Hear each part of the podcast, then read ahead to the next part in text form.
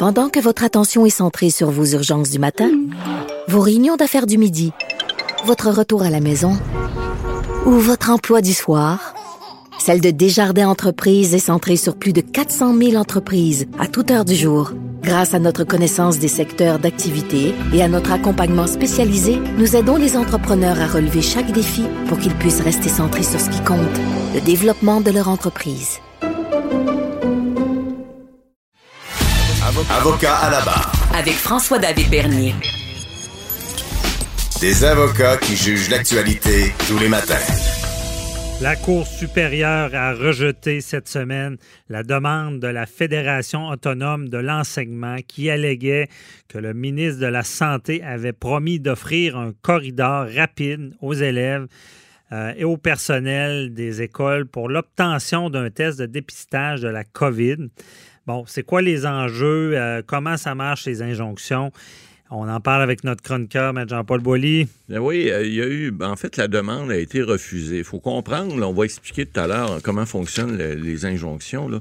Mais là, ce, qui était demandé cette semaine, c'est le juge Barin de la Cour supérieure à Montréal euh, qui a dit écoutez, euh, on voulait. en fait, ce qu'on voulait faire, c'est que le ministre Dubé avait déjà promis d'offrir aux gens de, l'éducation un corridor rapide hein, aux élèves puis au personnel des écoles afin que ceux-ci puissent obtenir éventuellement un test de dépistage euh, pour, pour la COVID. Alors là, ce qu'on a dit, ce que la Fédération autonome de l'enseignement a dit, dit écoutez, on, aimerait ça demander au gouvernement de donner suite puis, puis qui, eux autres qui considéraient ça comme étant un engagement formel du gouvernement. M. Dubé avait dit ça, effectivement, qu'il ferait le nécessaire évidemment, on a été dans un cas de pandémie. Alors, on essaie de faire notre possible, mais c'est pas toujours évident.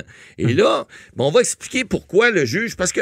Oui, mais Matt c'était quoi la demande? Ben dans le fond, on voulait qu'il y, y, ait des tests plus rapides pour ce qui est des écoles, pour éviter de les fermer, pour éviter euh, pouvoir contenir l'explosion rapidement. On, sait maintenant, on n'a pas besoin de t'expliquer les, les séquelles psychologiques et autres que les enfants peuvent subir, les enseignants aussi, etc.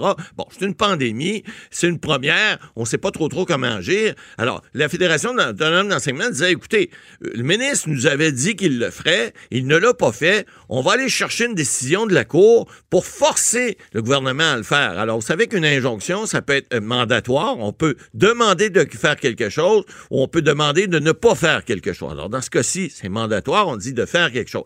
Alors, pour, et une injonction, ça se demande de façon provisoire, alors c'est émis de 10 jours en dix jours jusqu'à ce qu'il y ait une interlocutoire. On va, y revenir tout à l'heure. Alors, là, la première provisoire pour dix jours, c'est de dire, ben là, le ministre a demandé... Ça prend l'urgence. Ben, ça prend une urgence. Mais là, alors, les, requérants, en fait, ceux qui ont fait la demande, ils devaient satisfaire à quatre critères. Hein. Alors, le tribunal, lui, ce le juge Barin, dans son jugement que j'ai regardé là, rapidement, il dit, écoutez, il dit, vous avez satisfait trois premiers critères. D'abord, l'urgence de la cause. On sait que c'est urgent, on sait qu'il faut, faut faire quelque chose parce que c'est nos écoles, c'est nos enfants, c'est nos éducateurs. Il est important. Il y a une, certaine urgence. Alors, là, il dit, le deuxième critère, il faut voir si c'est une question sérieuse. Hein? Est-ce que c'est une question qui est farfelue? Est-ce que c'est farfelu de se demander si on doit procéder euh, euh, à un test de dépistage euh, de façon rapide dans les écoles, puis pour les enseignants? Ben, il dit oui, ça me semble sérieux. Alors, oui, vous passez ce critère-là. Bon, ben, on va passer à l'autre critère. Alors là, il dit est-ce que est-ce qu'il y aurait un préjudice euh, irréparable euh, qui serait subi si jamais j'accordais pas ça? Ben, le juge dit Ouais, il semble y avoir un préjudice important, euh, irréparable il se rend pas jusque-là, mais il, semble dire que oui, il y aurait un préjudice important. Pourquoi?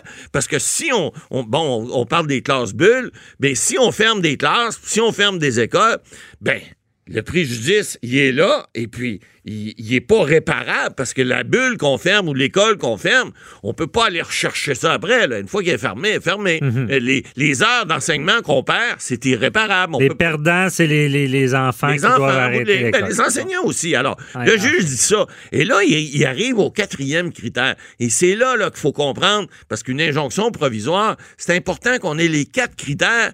Puis c'est drôle parce que je l'ai plaidé il y, a, il y a pas deux semaines dans un autre dossier dossier. J'ai essayé de convaincre le juge qu'il n'y avait pas les quatre critères de l'autre côté. Il m'a pas cru, puis il l'a accordé quand même. Alors, ça arrive des fois. Mais le quatrième critère, c'est la balance des inconvénients.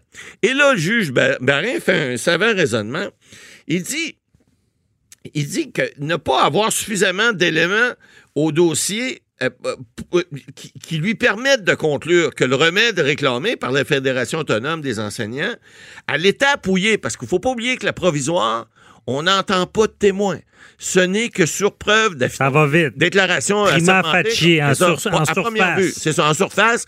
Il doit regarder à première vue, est-ce que la balance des inconvénients va mieux servir une partie que l'autre. Alors, ce qu'il dit, lui, il dit à cette étape-là, au, au moment où il, il rend jugement, là, et puis ça, vous l'avez dit, prima facie, prenez pas des grands mots, Maître Bernier. Vous savez que la direction ici à CUM n'aime pas ça. On dit à première vue. Ça se dit beaucoup plus facilement, c'est mieux compris par notre auditoire. Mais il reste que prima facie, comme vous dites, à cette étape-là, le juge, il dit, ça va servir davantage l'intérêt public que la, que la solution euh, euh, euh, préconisée jusqu'à maintenant par le, le- le- gouvernement. Alors, il n'est pas convaincu de ça. Il dit la solution préconisée par le gouvernement dans la balance des inconvénients présentement, qu'est-ce qui a plus d'inconvénients, le gouvernement ou le public? Alors, il dit, pour l'instant, avec ce que j'ai comme preuve, je peux pas dire que c'est le, que c'est le gouvernement qui, a- qui, qui, qui, qui- qui est le plus... euh, C'est-à-dire que c'est le public qui est le plus désavantagé. C'est le gouvernement parce qu'il doit mettre en, en, en En force place. une procédure pour ça. Et surtout au niveau de l'urgence, ben, euh, au niveau provisoire, c'est c'est pour 10 jours. Donc, il- là, ce qu'il conclut, il dit, ben, vous allez revenir, puis là, on arrive au deuxième stade. Vous, vous allez faire vos devoirs, tout le monde. Vous allez euh, remettre euh, en selle une, demande d'in- d'interlocutoire. Et là, vous pouvez le faire à, tout moment, mais dans une période où les partis auront le temps de venir s'expliquer, auront le temps de mettre en place des choses. Et c'est souvent le cas. hein. En matière d'injonction, lorsqu'il y a une injonction provisoire qui est prononcée, souvent l'interlocutoire ne se plaide pas parce qu'on dit ben, les, à première vue, les quatre critères sont respectés. Et si à première vue, ils le sont, il y a des chances qu'à deuxième vue, ils le soient encore plus. Ça, ça arrive. Or, l'inverse est aussi vrai. Ça peut arriver des fois qu'à première vue, on ne voit pas quelque chose, mais qu'après ça, les parties se parlent. Il y a une dévolution du dossier. Ah ouais. Vous savez, le code civil, le code euh, civil maintenant, le code de procédure, prévoit des, des, des, des, des- des manières pour résoudre les, les conflits. Oui, mais à cet effet, Maître Boily, je, je trouve ça bizarre, cette procédure. Ouais, mais moi aussi. Je veux dire, que ce soit la Fédération des, Autonome des- de enseignements, euh, ou des enseignants ou le gouvernement, je, je veux dire, ils, vont dans la même direction. Oui, ils mais ils veulent, ils veulent le moins même de, le possible dans les écoles. Mais ils l'appliquent En- pas de la même quoi- manière. Oui, mais en quoi ça sert de se battre contre le gouvernement? Ben, Je ça Qu'est-ce que ça va donner? Ben, c'est ça. C'est ce que le juge euh, dit dans Balance des inconvénients. Votre question rentre dans Balance des inconvénients. C'est ce que le juge conclut. Il dit, écoutez, là, pour l'instant, il semblerait qu'il y a beaucoup plus d'inconvénients pour le gouvernement. Donc, qu'est-ce que ça va donner de le faire pour l'instant? Parlez-vous, essayez de trouver des solutions. Et c'est pour ça qu'on se dit, en matière d'injonction, souvent, l'injonction provisoire va donner, va donner pas nécessairement une, une- un- un- on dit en anglais un trend, une ligne, une ligne de, conduite, mais va donner une, bonne indication de voir ce que, en tout cas, vous avez un juge qui, à première vue, va dire ce que la Cour peut puis ça va donner une indication pour la suite au parti. Ouais. Alors, si le juge avait dit, écoute, la balance des inconvénients penche nettement en faveur des, des- des enseignants et de la Fédération autonome, ben là, ça aurait peut-être dit au gouvernement, ben ouais, là, on va se donner une petite. Mais là, c'est l'inverse, là. Maître Boily, ça, c'est le ju- juridique, OK? On va aller sur la terre. C'est- Oui. Le ground. Terrain des vaches. OK? La- la- le terrain des vaches. Voyez-vous un jugement, injonction, forçant le gouvernement à faire des tests directement dans les écoles de la manière que les, les- les enseignants le veulent? Euh, c'est pas évident. Euh, je sais pas, mais la crise, c'est qui qui la gère? C'est le gouvernement. C'est pas les enseignants. Hey, me semble, c'est un. pré- Je veux dire, ça ouvre une porte à, à- à plein, Ah, plein d'organismes qui disent ben moi, vous gérez ça comme ça, en vertu d'une loi Ouais. Sur la santé publique. État d'urgence, là, on agit pour sauver les meubles. Ouais, exact. Puis là, tout le monde vient dire Vient faire sa petite forcer, demande. forcer le gouvernement. Par les tribunaux ouais, à faire une manière. Moi, je trouve ça pas d'allure. C'est, effectivement un petit peu euh, un petit peu bizarre, mais d'un autre côté, il faut comprendre que les avocats qui ont pris ça, ils ont pris les déclarations du ministre Dubé qui avait promis de faire ça, ce corridor rapide-là. Il ne l'a pas fait. Alors, c'est là-dessus qu'ils ont basé leur recours. Je comprends qu'une promesse, c'est comme une promesse électorale. Ben ça vaut ce que ça vaut. Mais il reste que en, en- en- Promesse en de un cas politicien. crise, Mais- écoutez, ouais. c'est un peu comme dire à quelqu'un, vous savez, en matière, par exemple, de transfusion sanguine, les témoins de Jéhovah veulent pas. Et puis là, on peut avoir des ordonnances, des fois, de la Cour peut venir dire par une injonction, dire non, non, vous voulez pas, mais la personne va recevoir du sang pareil, puis vous viendrez vous débattre après. Alors, si, oui, il y a des cas, des fois, que ça, ça a l'air des fois farfelu, mais quand c'est une question de santé, c'en est une de ce cas-ci, c'est pas illogique de penser qu'il y a un petit groupe de, de quelqu'un qui va dire au gouvernement, vous voulez pas le faire, vous allez le faire. C'est ce qu'on a tenté de faire, mais ça n'a pas fonctionné. Le juge a dit, Hum, la balance, c'est de valeur. Vous passez, vous passez les trois premiers critères. Pour l'urgence, vous êtes là. Et puis ça, ça va servir au niveau de, de l'interlocutoire, parce que ça, ça va revenir plus tard. On dit, pour l'urgence, vous êtes là. Pour le, le- le fait qu'il s'agit d'une question sérieuse, vous êtes là. Qu'il y a un préjudice irréparable, vous êtes là également. Mais la balance des inconvénients, vous n'êtes pas là. moi, moi, être juge, ouais. je serais frileux Mais vous n'êtes pas juge. quand? Non. Vous êtes juste honorable à l'émission, puis ça, Ah, c'est un c'est ça. titre qu'on vous a donné parce que vous n'êtes pas artificiel.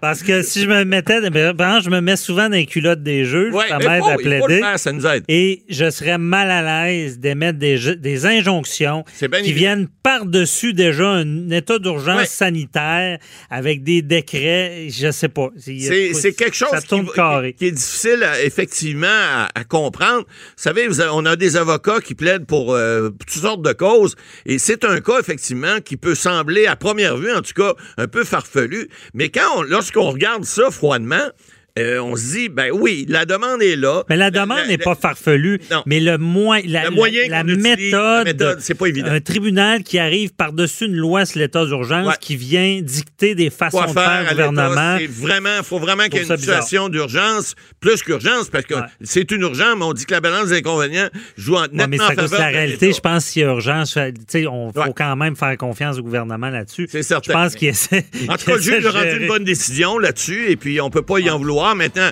ça va aller plus loin. Euh, L'interlocutoire, on va voir ce qu'ils vont décider, voir si la balance des inconvénients est toujours du même côté. OK. Merci, Mme.